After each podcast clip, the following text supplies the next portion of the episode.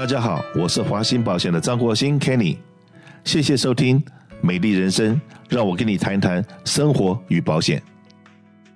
大家好，我是华兴保险的张国兴，我相信各位对我身边的这两位这个帅哥跟美女并不陌生，下面他们也是我的教育基金的专家，Annuity 的专家。那一位是佳妮，另外一位是 Henry。那在两个礼拜以前，我们有请他们这跟我们一起做了这个网上的这个教育基金的讲座。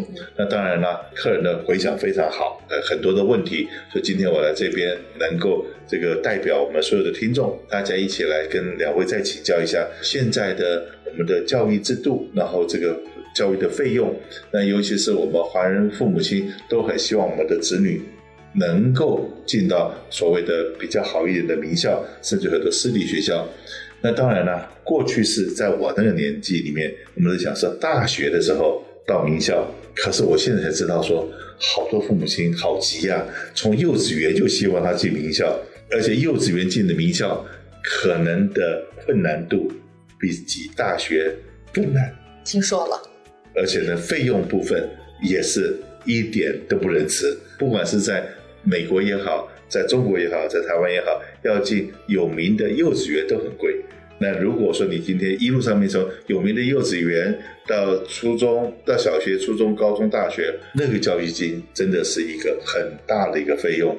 那所以说呢，今天我们来请这个，因为佳宁的话现在也是为人父母的，然后也是有两个小孩子，那可不可以来谈一谈说？你的教育基金，你的教育的这个规划方面，你有什么样的想法？然后再来等一下，请我们的投资专家 Henry，然后来看看，所以在老经验的人会给我们现在的年轻的父母亲有什么样的建议？好的，呃，我们家有两个小孩，大的呃是儿子，他今年七岁了，上马上上二年级；小的是妹妹，她今年四岁，是上那个 pre kindergarten。对。那两个孩子目前都是上的是私立的学校。嗯。嗯，就是现在小的时候一年的开销学杂费，我觉得都在五万美金以上了。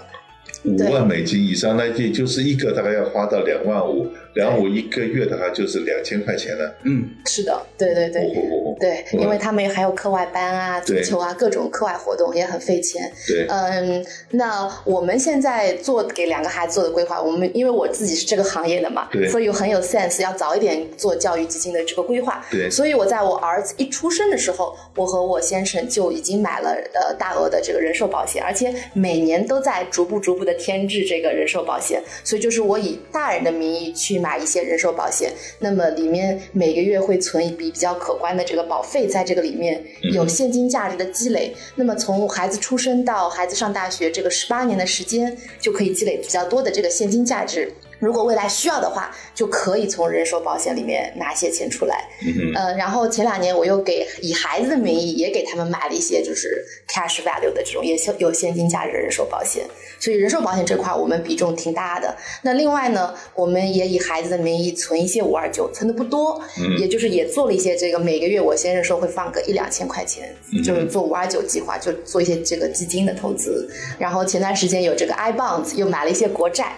呃，iPhone 一定要买，对，iPhone 一定要买，而且预算只有一万块钱，一万块钱，可是可是现在好像八点九还是多少的？九点九点六二，下一期可能十一个 percent。哇，对，因为现在 on pace 到十二个 percent，当然我们知道七八九这三个月份 inflation 可能会低，前三个月的 inflation 已经是 on pace 十二点六，啊，那后面几个慢一点，可能也就十以上了，嗯，对。对，所以说你现在还没有买 I bond 的人，只要你口袋有钱，哪怕你去借钱、你去贷款、去刷信用卡，可能拿出来都划算了。因为你在那边如果借的钱是三个 percent、四个 percent、五个 percent，在这边存进去，如果就十个 percent 的话，为什么不存？对，对的，因为我知道。呃，等到我的孩子还有十多年上大学，以今天的学费，如果孩子只是上一个公立学校，对，那我觉得一个孩子可能四年本科读下来都得要二三十万。如果他们成绩好，上好一点的私立大学的话，那一个孩子五十万美金，今天的钱。轻轻松松，那我就很有紧迫感。我觉得必须得早点存。那么，即使如果像我做的投资人寿保险，呃，这些的，如果他用不到，没有关系，可以用作我养老啊。对对，所以我的策略是越早越好，因为这个这个周期投资的周期一定要长，然后一定要每年每月定期投资，养成好的投资习惯。对，最后就是说，就是要做长线的投资，对，不要做短线投资。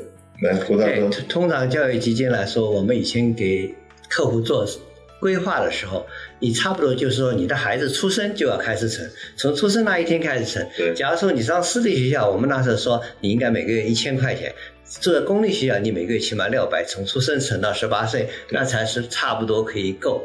那现在通胀这么厉害啊，那。很多人都没做到这样，就一开始开始存，到了十岁到七八岁才说哦，我在存点教育金，可能有的时候会晚，但是呢，当然什么都不做，呃，也不好，你做一点总比不做好。啊，那像我们刚才说 I bond 那是个利息很高的产品，现在九点六二啊，未来的十一月份那一期可能是十 percent 以上，那都是非常吸引人的，没有风险的啊。那你刚才说人寿保险，人寿保险的现金值可以拿出来也是很很好。还有呢，各个州有些州的计划，像 Washington 有个 Gap Program，那也是五二九的计划，所以五二九也是非常好的。退休的计划，总之来说，要根据你各自己的需要啊、呃，根据你孩子的年纪大小来决定说什么样的储蓄计划。我小时候，孩子小的时候，我有做 UGMA，就给小孩一个 Uniform Gift Minus Gift，等于说我给孩子开设的账户，对，等他十八岁，这个账户就是他了。嗯。那么我在填 FAFSA 的时候，这笔钱就是他的。后来一想啊，这个玩意有了，可能比没有没有可能更好一点，因为这个钱完全在孩子的名下。而且我没有控制权，对对，但是呢，最小不用交税来做学费是这样。对，那可是呢，如果是小孩子名下有太多钱的时候，会不会他申请不到缴助学金？影响很大。是的，他因为呃孩子的钱申请他的占比比较多。百分之二十的钱，百分之二十的钱会计走计算成。假如说你有十万块钱，他说你两万块钱可以用作第一年的学费。嗯，那么第一年本来你就三万块钱学费，那你的需要只有一万了。对。那再看父母亲的资产一算，你没有需要了。对对对。对。人寿保险就不算，不算孩子。所以你人寿保险它有一个好处，人寿保险年金、四零一 K 的退休基金都不算在。FAFSA 的账户里，也就是说不计入这个孩子教育基金的那个资资产里面。对对，那么孩子有可能拿到 Student Aid，呃，因为这些资产并不在他的名下，皆备在父母的名下，这种资产是不算在内的。对，所以说有的时候呢，给钱还要问清楚。嗯，对，那这这有的时候还是要跟你的这个所谓的 CPA 嗯研究一下。当然呢。这个卖产品是保险经纪在卖你产品，可是这个到底买什么产品，钱放在谁的名下？嗯、好，五二九，那是用你的名字来开，还是用你子女的名字，或者用你孙子的名字来开？那五二九的话，用用父母亲的名字开嘛？对，对对对，所以是这样。完了，你给孩子们上学都可以的，对。嗯，所以说五二九是用父母亲开没问题的，嗯，因为这个钱不一定要直接用用小孩子名字开，不用。对。最近我看了一个短视频呢，嗯哼，这个当然看的有一点比较心疼，嗯，可是那是事实，也就是说，现在某一个百分比的小孩子是有自闭症，嗯、或者是 disability、嗯、不能够独立自主的，嗯，在有如果说今天你的很不幸，这个这家庭是有一开始的时候就有这样子的状况的时候，那这个父母亲当然说有的时候会心里很急，嗯，这已经跟教育基金无关了，是，但是怎么样去照顾？这种 disability 或 disabled 的这种小朋友，等因为这个我现在讲小朋友，嗯、有的时候他们的寿命很长，嗯、父母亲已经到了八十岁九十岁了，嗯、小孩子已经到了四十岁五十岁了。嗯，可是呢，就像在台湾有一个北一女中的一个女孩子，嗯，出了车祸，然后变成植物人，嗯，连续了几十年。嗯，他父母亲走的时候，当然最放心不下的就是这个女儿。嗯、那万一在财务规划里面，如果是家庭有这样子的成员的时候，你会给什么样的建议呢？那家庭可能会有的时候设立信信托，因为信托是不是讲个自然人，所以自然人可能父母不在了，但信托还在。嗯、信托设定资金用用它来保障孩子的生活和这个学习或者怎么样照顾这些费用。嗯、所以用信托的方式，你自己作为家庭来说，你要安排自己的这个规划。啊，那么你要不在的话，资产怎么谁来传承，谁来继承啊？所以这个是很必要的。所以呃，我们说有的时候一般一开始都要设立，就是说 living trust，嗯，啊，那是可以变动的一个信托。那你到有的事情已经确定了，呃，将来不会更改了，那你就做不可撤销的信托，啊，这样来保障你的家人和你的受益人的利益。嗯，对。那换个角度来看好了，嗯，那如果说这个新，如果父母亲都有足够的人寿保险，嗯，我们家里有新生儿出现了，嗯，OK，那可不可以说新生儿一出现的时候，我们就帮他去买一个活着就用得到的人寿保险，因为呃，我刚刚讲过那种百分比不是没有，如果是百分之一，甚至于或者是呃百分之二好了，呃，还是有这种机会，小孩子到发展到一个程度以后，突然之间发觉他他有这些某些障碍。那可是这个保险，当你发生有障碍的时候，你可能要买保险已经买不到了嘛。嗯哼，是，所以呢，保险行业里面有有个叫就是 protect insurability，就是说对孩子来说，出生的时候身体有些健康，你不知道将来会怎么样，对，他会不会有其他疾病或者是变胖？那么对年轻的孩子买的话呢，保费比较便宜，你可以买了作为一种保障。他讲一个是他将来。挣钱，他身体假如不好，他买不到保险。另外来来说，你说你的身体出现一些某种财障需要照顾，嗯、那么有个保险预先买的话呢，也是很不错的一种打算。对，特别您提到说，如果孩子的父母本身有保险了，对，那这个情况下孩子是可以买的。嗯，对，所以很多客人他跑过来我咨询保险的时候说，哎，我想给孩子买，那我就先问您和先生有没有买。如果没有的话，先考虑自己，再考虑孩子。是的，所以说呢，很多呃，就回到回想到三十几年前，呃，这个我做保险快四十年了。嗯。三十几年前那个时候，我还在第一线，每天跟着客人这个在聊天的时候，我常常会问客人一句话，尤其是呃年轻的夫妻进我办公室的时候，我常常会问那个女孩子说：“哎，呃，恭喜你啊，快生孩子啦，或者刚刚结婚啦，请问你是啥女人？”还是聪明的女人，嗯，很多人就会问我，突然之间看着我说：“你刚刚说什么？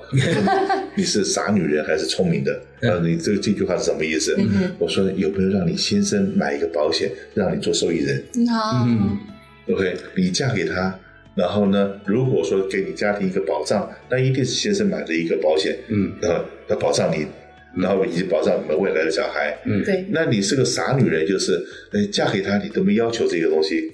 那万一他怎么样了？嗯，那当然他过去是，那我讲三十几年前，我们都是怕活得太短才买人寿保险。对，是。我们现在卖保险的时候，都已经是怕活得太长。嗯，所以该走的时间走不了，嗯，然后将来钱不够怎么办？嗯，而不是说万一走得太早了以后，这这个没没有钱留下来照顾自己家人。嗯，这个脑袋都已经。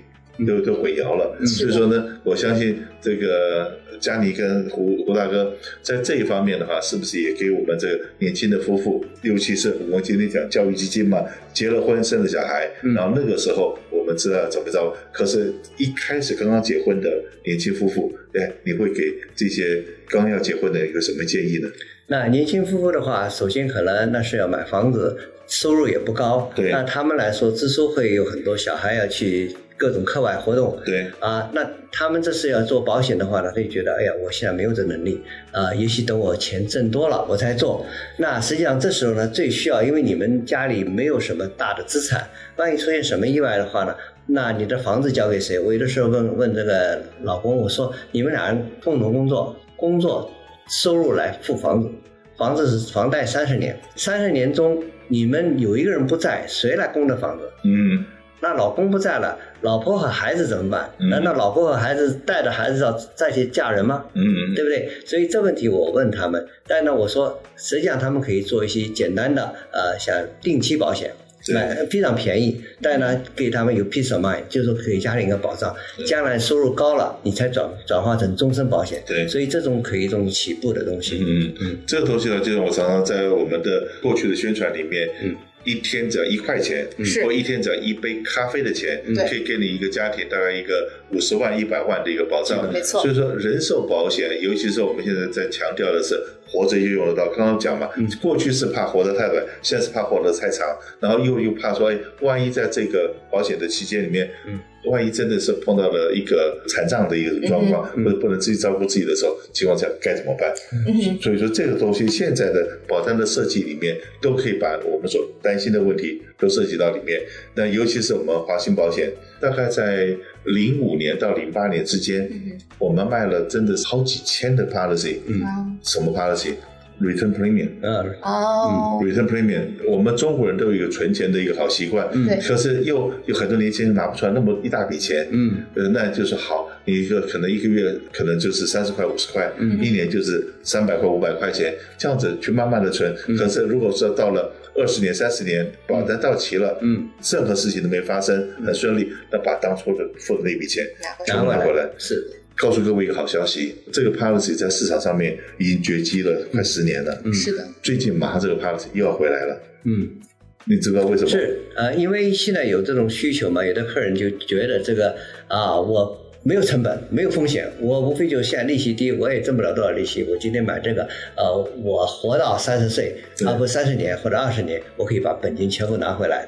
对，这多放心啊！对，因为呢，我后来问了保险公司，为什么现在这个这个 policy 消失了那么久又回来了？回来嗯。因为利息，利息高了，嗯，利息高了，嗯，因为呢，你的钱放进来以后，那保险公司把利息一算上去以后，利滚利，利滚利，到最后这个钱还给你，嗯，保险公司不赔钱。对，利息低的时候，保险公司可能费用都打不出来。对对对对，所以所以说这个东西是现在的利息一一涨上去，可是呢，利息不会永远涨。对。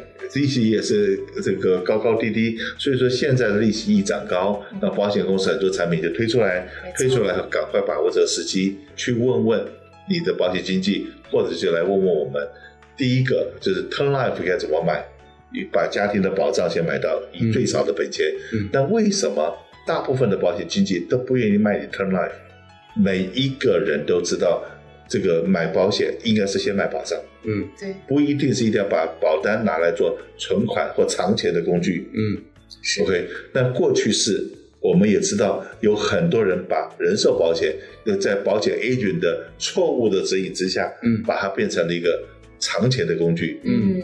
那可是真正的保险是要照顾家人的，嗯，照顾你自己心爱的人的，对，这个才是保险的功用，而不是拿来藏钱的，嗯。那所以说需要。这个投资理财的话，那有很多不同东西。那这个，所以说我们讲，真的给家里人一个保障，尤其是你刚刚移民到美国来，或者你真刚刚成立新的家庭的话，收入不是很高，不用担心。